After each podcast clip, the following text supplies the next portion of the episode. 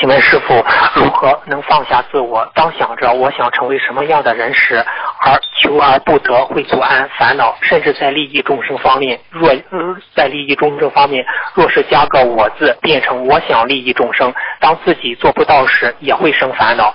该如何真的放下自我，放下种种妄妄想，一切随缘呢？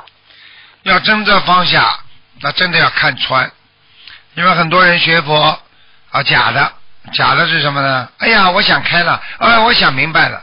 你不要说其他，就说嘴巴里好了。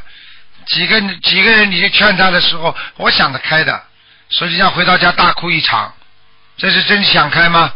我们学佛也是这样，你是真的开悟了吗？你真的开悟的话，你真的放得下。举个简单例子啊，我们说你真的开悟，你把家里最好最值钱的东西拿出来送给别人呢，你你舍不舍得？就这么简单喽。啊，真的开悟，你把你自己最喜欢的东西，你给孩子你都不舍得啊。你不管给谁，你送出来了，为什么有些人小气的呢？自己不用了才送给别人呢？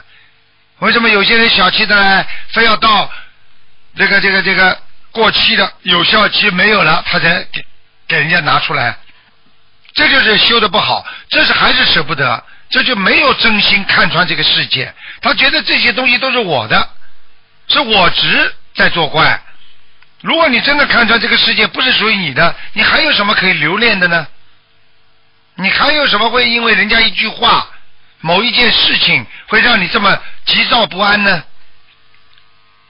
你看穿了，什么都放得下，那么完全就是真的脱离了。我们说啊，叫离苦得乐了呀，啊，这个假离苦假得乐呀。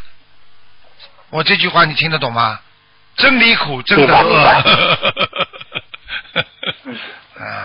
好的，